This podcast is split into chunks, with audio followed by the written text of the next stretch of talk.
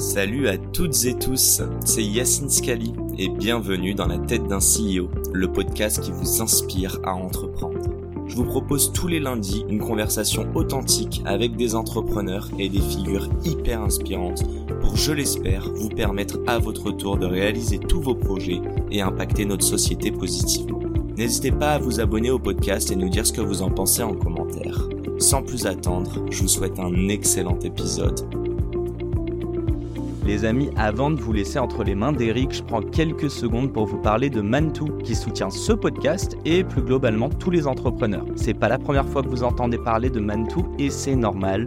On a enregistré récemment un épisode avec son CEO, Olivier, qui nous dévoile les coulisses de l'entreprise. Mantou, c'est quoi? C'est avant tout une formidable aventure entrepreneuriale qui a vu le groupe passer de 0 à 10 000 talents dans plus de 60 pays depuis sa création en 2007. Cette hypercroissance, c'est le résultat d'un modèle qui place les talents au cœur de son métier et de ses projets, en faisant notamment pleinement confiance aux jeunes générations. Et d'ailleurs, Mantou recrute pas moins de 4000 personnes en 2023. On vous a mis le lien dans la description de l'épisode. En deux mots, Mantou, c'est un acteur international et indépendant du conseil qui intervient sur l'ensemble des enjeux de transformation de l'entreprise. Et pour parler business, Mantou, c'est pas moins de 10 marques et 4 practices pour accompagner les clients à 360 du leadership et de la raison d'être de l'entreprise à la transformation technologique et managériale jusqu'à l'expérience digitale tout en intégrant les enjeux liés au futur du travail. Vous l'avez compris, entre défis technologiques, transformation, ambition et entrepreneuriat, les points communs ne manquaient pas avec Ledger et Eric Larchevêque, son fondateur, dont vous allez découvrir l'histoire dans cet épisode. Bonne écoute à tous. Mais on peut pas lutter contre la, je pense, la, la, la vague entrepreneuriale. Aujourd'hui, il faut Mhm. avoir la tête dans un sac pour pas voir que ça existe.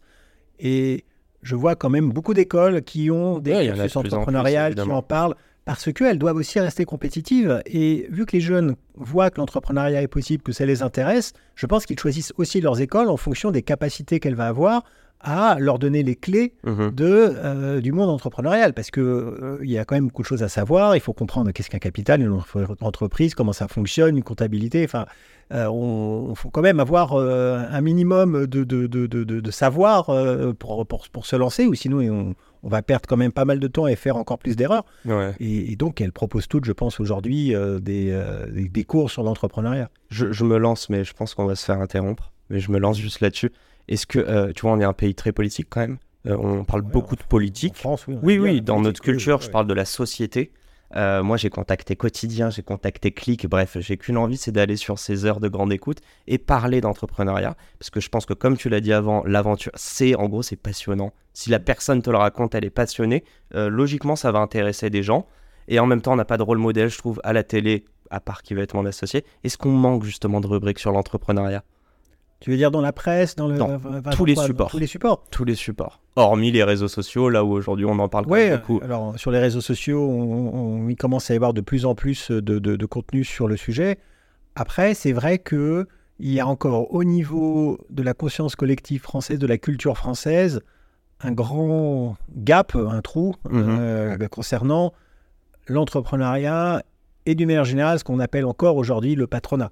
Euh, on a tendance à mettre dans le même sac euh, les grandes entreprises du CAC 40 euh, qui sont pilotées par des grands patrons et des actionnaires, la grande actionnariat, le, capital avec un grand C, etc. Mhm. Et euh, des boîtes qui peuvent être aussi des ETI, enfin des, des boîtes un peu plus grandes, mais qui sont portées par des entrepreneurs et qui font le tissu économique de, de, de, de la France. Et il faut qu'on ne peut plus se permettre d'avoir un tabou sur l'argent, sur le fait de, gagner de l'argent, sur le fait d'avoir envie de réussir. Et c'est vrai qu'on a encore un énorme spectre politique euh, très à gauche qui va, qui va venir culpabiliser la, notion de, réussite et, et de- de- et d'entrepreneuriat. Euh, Mais on a la culture du CDI en France, en fait, c'est ça? On, Alors- nous- on grandit en nous disant le but c'est d'aller choper même le chômage. Je veux dire, le chômage, moi, a- je n'y pense pas parce que je suis un Bien sûr, alors je- je- c'est vrai qu'on pourrait dire, est-ce qu'on a une culture d'assister en France On pourra aller Pas d'assister mais- forcément, mais juste je- de dire faut je rentrer dans un moule. euh, Ouais, je, je- pense que ce moule, c'est vrai. je- je- il y a dix ans, c'était ça. euh, on- Mais aujourd'hui, il se brise ce moule parce que la nouvelle génération, elle a envie de retrouver du sens dans sa vie. Elle n'a pas envie de bosser juste comme ça pour un CDI. euh.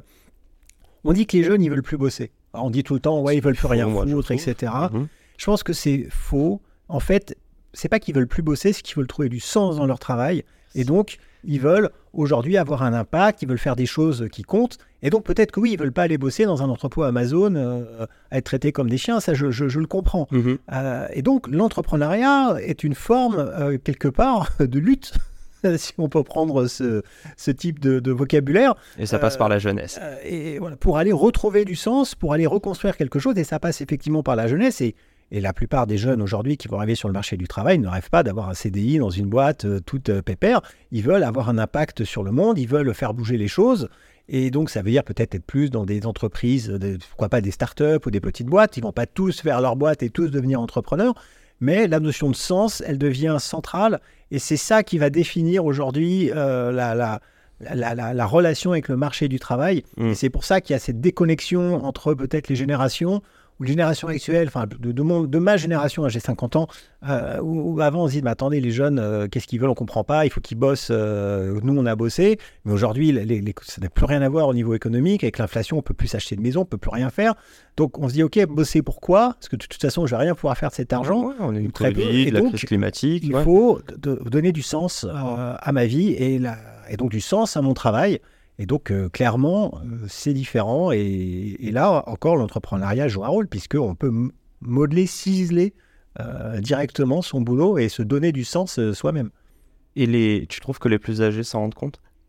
Je dis les plus âgés, mais je me considère dans cette catégorie Oui, de jeunes. Mais... Alors, moi, je suis, je suis la génération, je suis l'ancien monde, hein, comme. Toi, c'est particulier, que t'es ouais, entrepreneur. entrepreneur. donc mais je- tes parents, quand tu leur as dit que tu étais entrepreneur au début, ils- Oh bah, ils ont, euh, ils m'ont toujours suivi. Ils ont Ok, jamais, ils ont, ils ont jamais dit. euh, en plus, j'ai quand même eu un diplôme d'ingénieur, donc euh, c'est voilà, pas comme si à 16 ans je leur ai dit, ben, je vais partir faire le tour du monde.